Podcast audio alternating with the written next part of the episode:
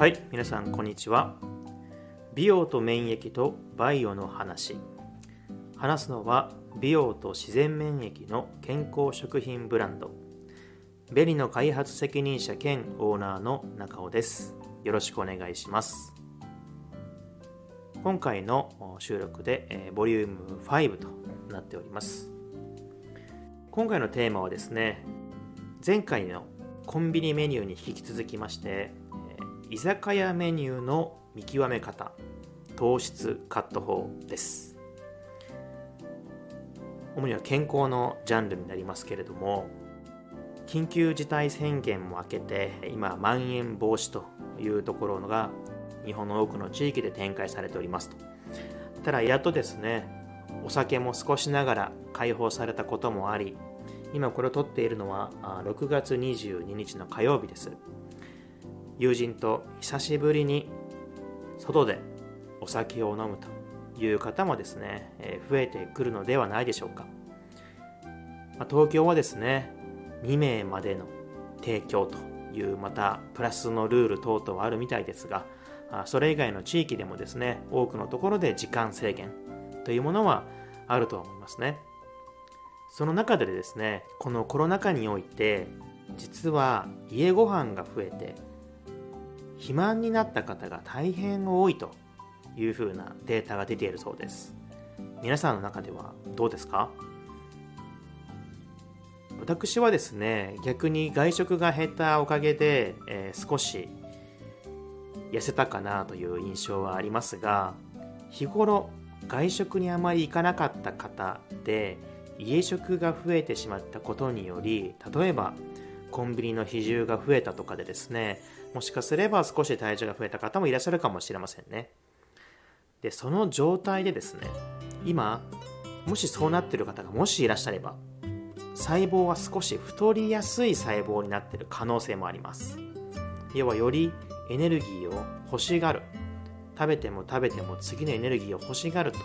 いうような状態になっているかもしれません。この時に少しでもあこれは食べてはいけないんだと友人とご飯を食べに行って行きたかったお店に行って好きなものを注文するピザやパスタもそうだと思いますいいと思うんですけれども、え少しですね、え一歩引いた目で食べてしまった後は次の日は工夫するなどする必要が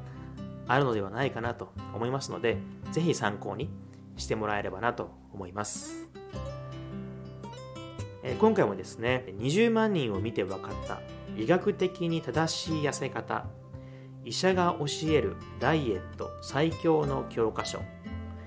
医学博士牧田善治さんの本とですね、こちらを読んで私が得た知識と、私が持っている細胞のバイオの知識とですね、合わせてお届けできればなと思います。よろしくお願いします。それでは行きましょう。前回のコンビニのランチの見極め方でもお伝えしましたが、最初の第一歩ですね。この方が20万人を見てこられて、最初の第一歩として必要なのは、糖質の量を1日に摂取する糖質の量を知ることということがありました一つ一つの糖質を調べるだけでなく今日1日どれぐらい取ったかというところが最初の第一歩なんですというお話でしたね。では居酒屋でどういったことを気にすればいいのでしょうか。まずビール。これはせいぜい最初の1杯までとしてくださいと言ってます。まあ、ビール糖にはたまらない残念なお言葉かもしれませんが、やはり吸収しやすい体に過剰な糖質が入るということでですね、ビールはなんとか1杯で止めるというのがいいということでございます。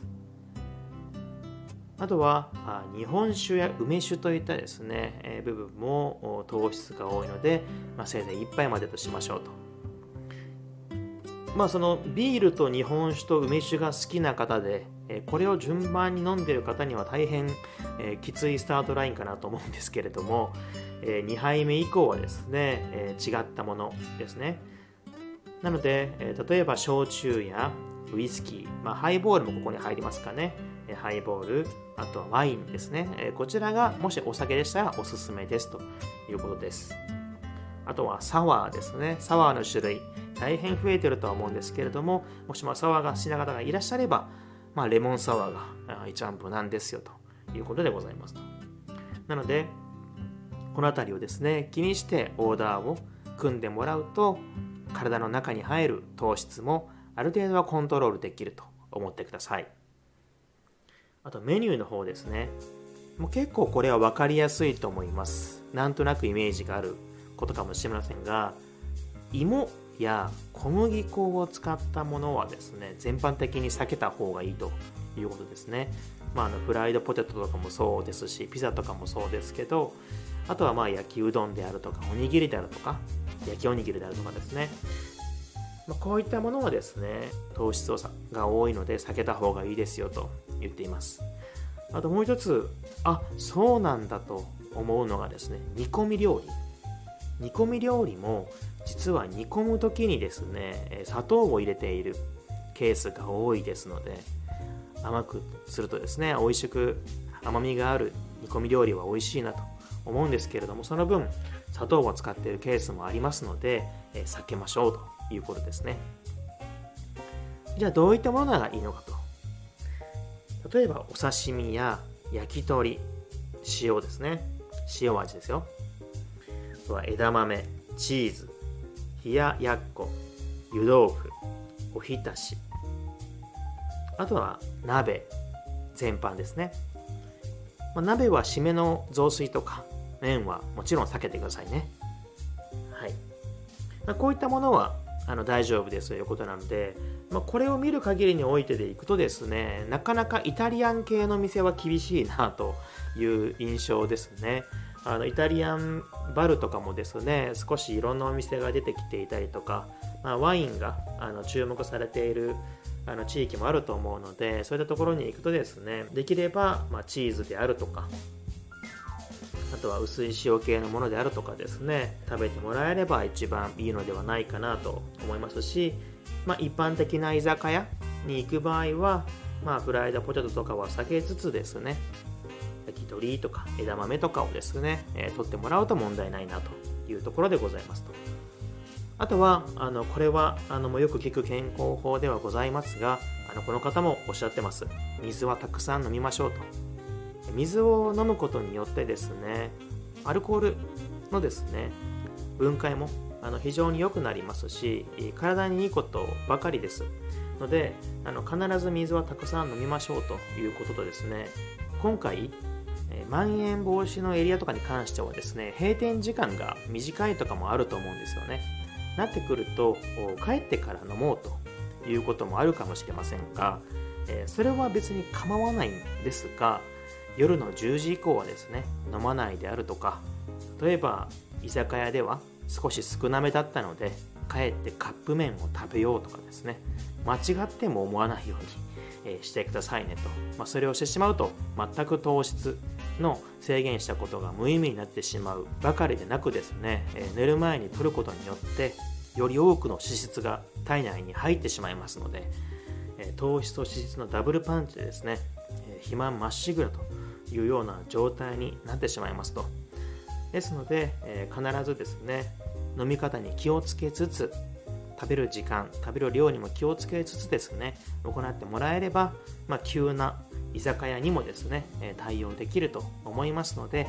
できる限り健康でですね、このまま無事に過ごしていきましょうと。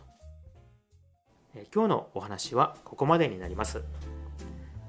まあ、今回のお話もですね、出版されている本で得た私の知識とですね、私が細胞に働きかける健康食品ブランド、